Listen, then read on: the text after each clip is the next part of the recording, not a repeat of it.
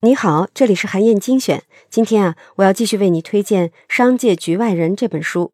前几期音频呢，我为你分享了伟大 CEO 都在实践的三条原则，分别是效率决定生死、永远盯住未来和高效运用杠杆。这期音频呢，我要来谈谈第四条原则，也就是勇于逆向而行。这条原则呀，简单来说，就是很多人都知道的那句巴菲特的名言。别人贪婪的时候，我恐惧；别人恐惧的时候，我贪婪。巴菲特是这么说的，当然也是这么做的。在一九六八年的时候，他认为当时的股市价格虚高，所以呀，就清算了公司的所有股票，宣布隐退。可是，当七十年代的股市萧条期到来的时候，他就变得异常兴奋，因为他发现了很多被低估的优质股票，所以就开始大量的买入。巴菲特买入最多的就是《华盛顿邮报》的股票，一共买进了百分之十三的股份，这就吸引到了《华盛顿邮报》CEO 的注意。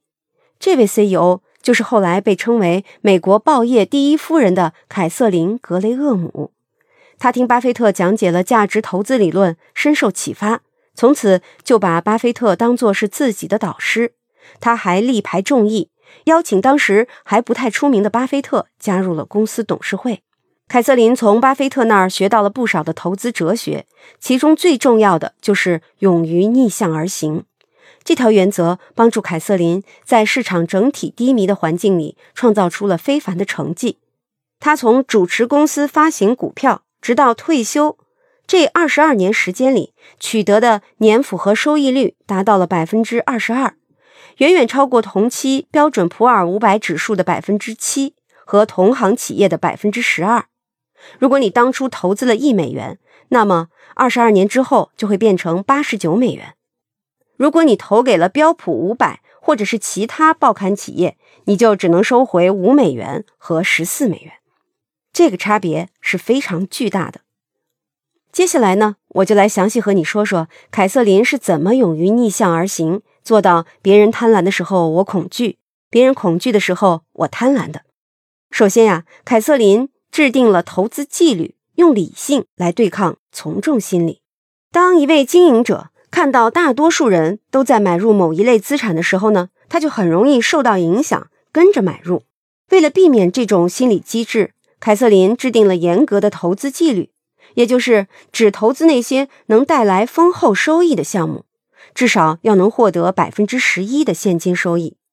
而且呀，为收购进行的融资呢。还款期限必须限制在十年以内。为了严格落实这些投资纪律，凯瑟琳还制定了严格的支出审批程序。所有达不到要求的项目都会被自动否决掉。他经常会问自己这样一个问题，那就是：我怎么能把每一块钱都用在更值得的地方呢？所以啊，当报刊业的利润大幅上涨的时候，其他同行几乎都在疯狂的收购。只有凯瑟琳能冷静的做到，别人贪婪的时候我恐惧。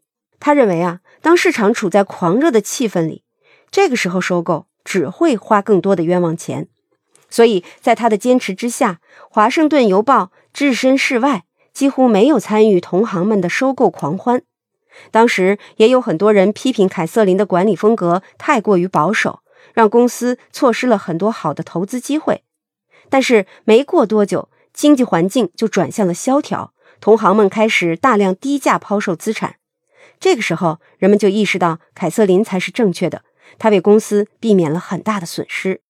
其次呢，凯瑟琳非常善于抓住机会，逆势扩张。当经济萧条降临啊，报刊业的同行们开始纷纷的低价抛售过去高价买入的资产。这个时候，凯瑟琳开始果断出手。用极低的价格买入了很多电视台、移动通信公司和教育公司，实现了逆势扩张。这个时候收购会冒很大的风险，但是他坚信自己和团队的研究成果，相信这些新业务一定会成为公司新的增长点。事实证明，凯瑟琳是对的，这些新业务创造了公司一半的收入和利润，大大提升了公司的价值。这正是别人恐惧的时候。我贪婪。此外啊，凯瑟琳还勇于打破所谓的行业惯例。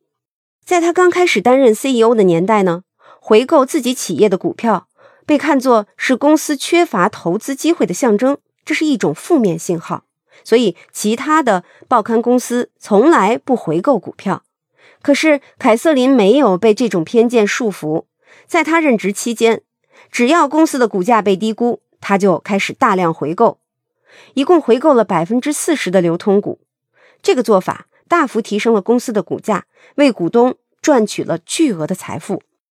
可以说呀，这些勇于逆向而行的伟大 CEO，他们能做到始终冷静地分析局势，即便市场情绪狂热，他们也能做到不被左右，对被高估的资产啊敬而远之。可是，一旦遇到被低估的超值资产，那么即使所有人都不看好，他们还是会坚持自己的判断。正因为如此，他们才能脱颖而出，收获巨大的回报。好，以上啊就是我为你分享的内容。我在阅读资料里为你准备了本期音频的金句卡片，欢迎你保存和转发，也欢迎你阅读《商业局外人》完整版的电子书，在站路阅读 APP 上可以找到。更欢迎你在评论区留言，分享自己的精彩观点。韩燕精选，明天见。